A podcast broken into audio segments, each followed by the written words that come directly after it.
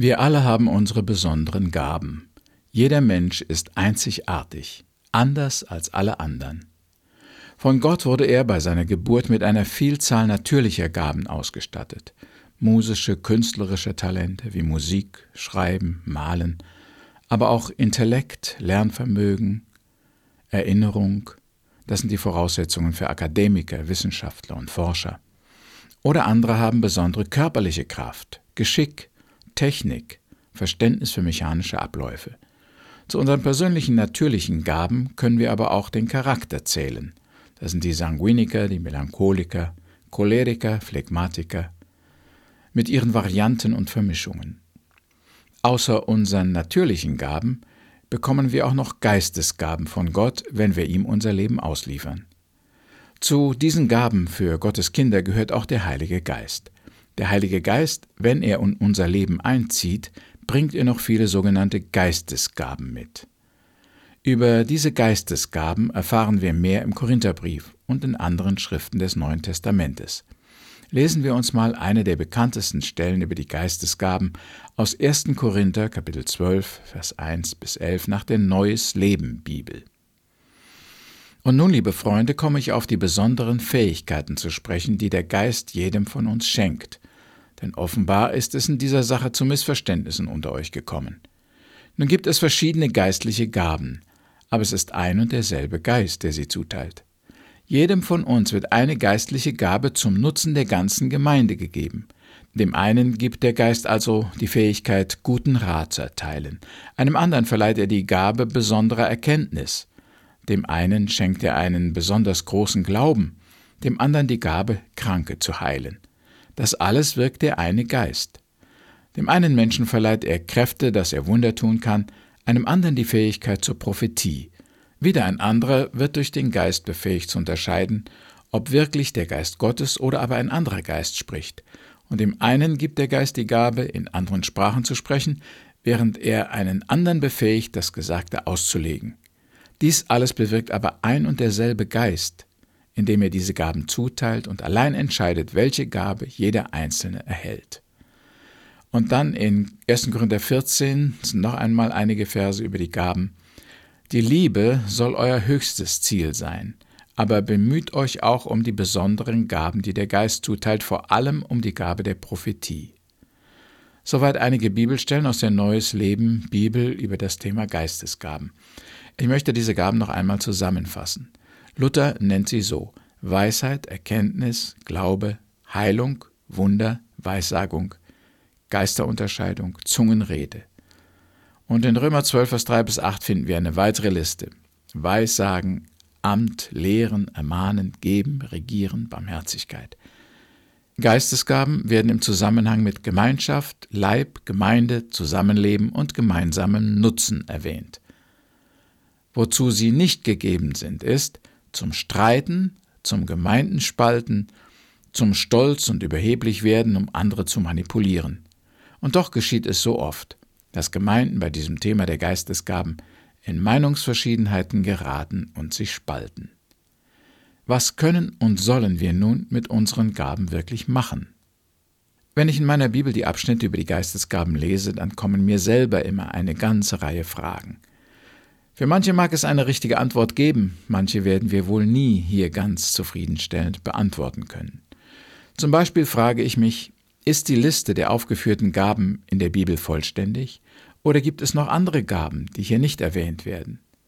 Wenn es noch andere Gaben gibt, wie viele sind es und was gehört noch dazu? Wann bekommen wir diese Gaben? Alle auf einmal? Nach und nach? Irgendwann einmal, wenn wir sie brauchen? Wie viele Geistesgaben können wir bekommen? Eine, zwei oder viele?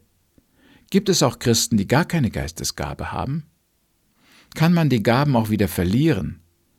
Sind sie also nur für einen begrenzten Zeitraum gegeben? Können wir uns gewisse Gaben wünschen und erbitten? Kann Gott sie uns auch verweigern? Können wir auch Gaben ablehnen, die Gott uns geben möchte? Und überhaupt, was bedeuten die einzelnen Begriffe der Bibel? Weissagung, Erkenntnis, Geisterunterscheidung, Zungenrede. Es gibt auch unter den Christen recht verschiedene Auslegungen und Ansichten. Aber wichtiger als diese Begriffe richtig auszulegen, erscheint mir eine grundsätzliche Frage. Was sollen wir mit den Gaben des Geistes, was sie auch immer sein mögen, machen? Dazu vier Vorschläge. Zuerst sollen wir uns darüber klar werden, welche Gaben wir bereits haben. Es kann ja sein, dass wir ein oder zwei wichtige Geistesgaben besitzen, von denen wir gar nichts wissen. Vielleicht haben wir sie sogar schon eingesetzt und genutzt, ohne uns dessen bewusst zu sein. Ja, ich glaube, dass es viele Christen gibt, die noch nie so richtig über ihre Gaben nachgedacht haben und Gott trotzdem mit Freude und auch gewissem Erfolg dienen. Aber es kann eben auch sein, dass manch einer sucht und sich fragt, welche Gabe er hat, die er in der Gemeinde oder im Dienst für Gott einbringen könnte. Weil er nicht weiß, wonach er suchen soll, oder weil er zu schüchtern und unsicher ist, verpasst er etwas sehr Wertvolles. Wahrscheinlich würden manche Nachfolger Jesu mutiger, freudiger und erfolgreicher sein, wenn sie wüssten, welche besondere Gabe sie haben. Wer seine Gabe kennt und nutzt, vermeidet auch viel Krampf, Ärger und Enttäuschungen, die entstehen, wenn jemand auf einem Platz steht, für den er keine Begabung und Voraussetzungen hat. Ich erinnere mich noch an das Gespräch mit einem Pastor im Süden Brasiliens. Er hat in seiner Gemeinde ein Studium über die Geistesgaben begonnen, und obwohl er schon viele Jahre diese Gemeinde leitete, hatte er sich noch nie so richtig Gedanken über die Gaben seiner Glieder und seine eigene Gabe gemacht. Nun, im Studium über dieses Thema hatte er sie entdeckt, seine persönliche Gabe. Dabei erschien es ihm so, als passe sie überhaupt nicht zu seinem Beruf und seiner Arbeit als Pastor. Stell dir vor, sagte er mir, ich habe offensichtlich die Gabe des Dienstes oder des Dienens. Überall sehe ich kleinere Dinge in der Gemeinde, die in Ordnung gebracht werden müssen, praktische Dinge, die ich auch immer gerne und automatisch erledige. Aber wozu braucht ein Pastor die Gabe des Dienens? Er sollte doch lieber für Aufgaben wie Leiten, Verwalten, Lehren und solche Dinge begabt sein, aber nicht für das Dienen. Soweit der Pastor.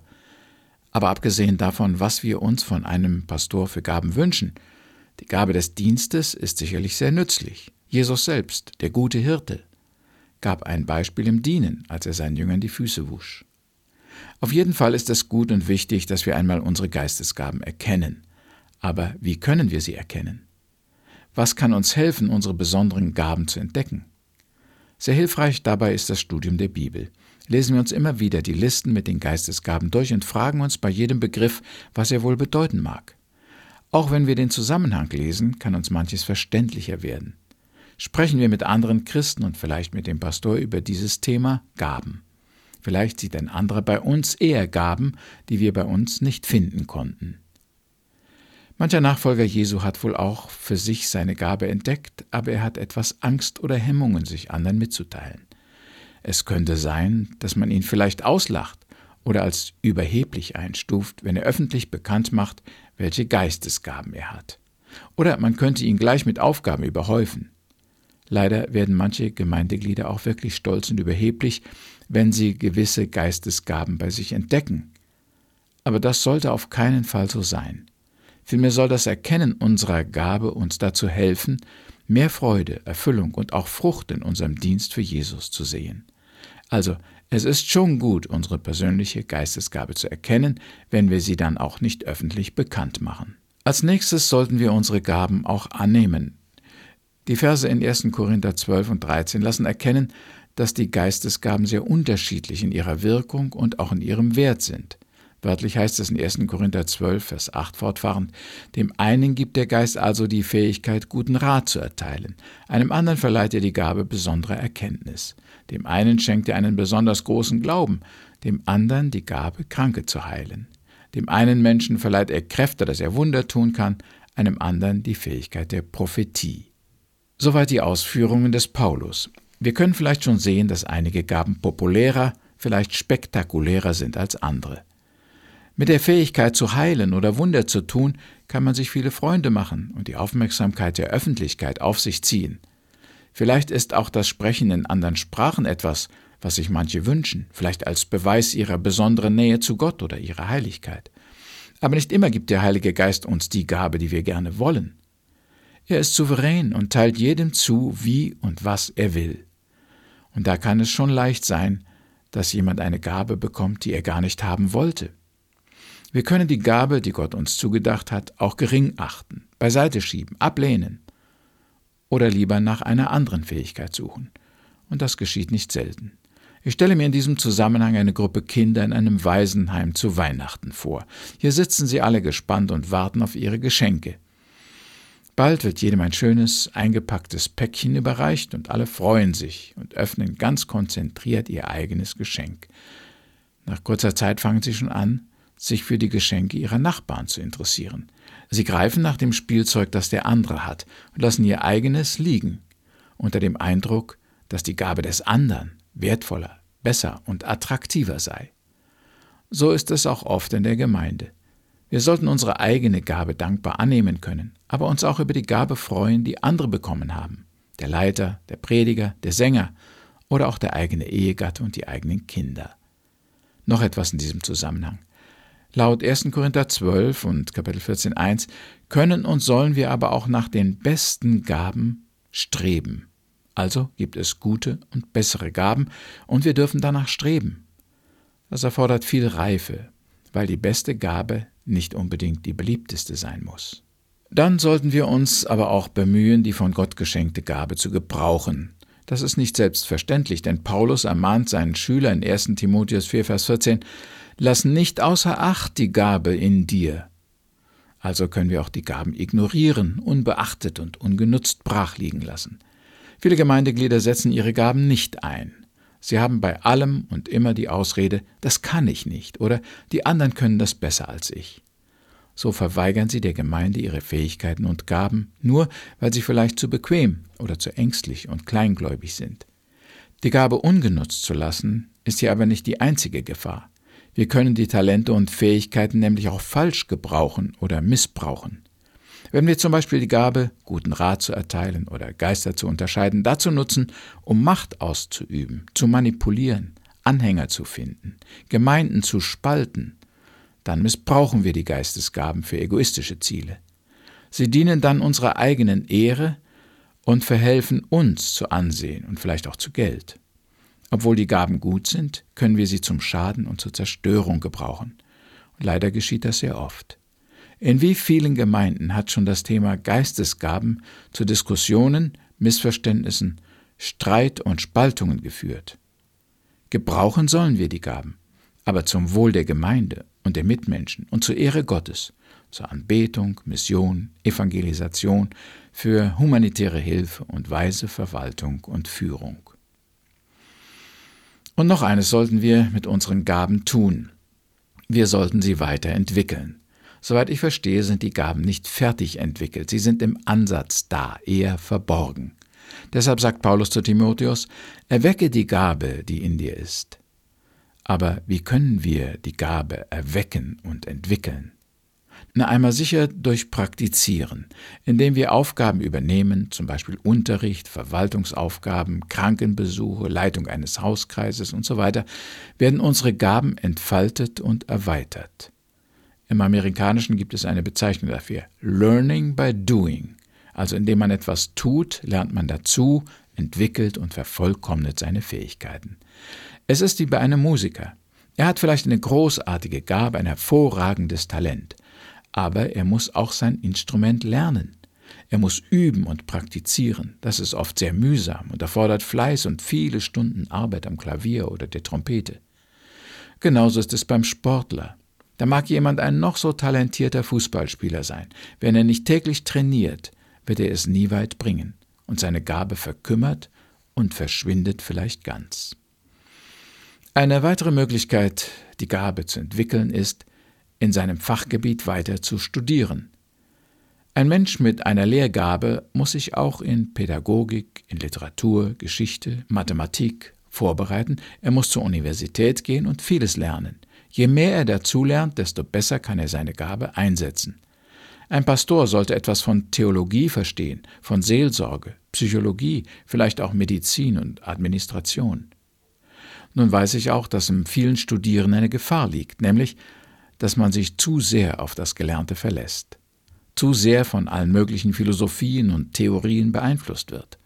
Und es ist wahr, dass manch ein mit Geistesgaben gesegneter Christ sich durch den Einfluss weltlicher Lehrer irgendwo in Irrlehren verstiegen oder seinen Glauben in die Bibel und Gott verloren hat. Aber das ist kein Grund, sich vor dem Studium zu verschließen, denn auch in der Ignoranz, in der Unwissenheit und in fehlender Bildung liegt die Gefahr der Einseitigkeit und des Irrtums. Wie wir unsere Gaben fördern und entwickeln, liegt an uns. Es geschieht nicht automatisch ohne unseren Einsatz und Willen.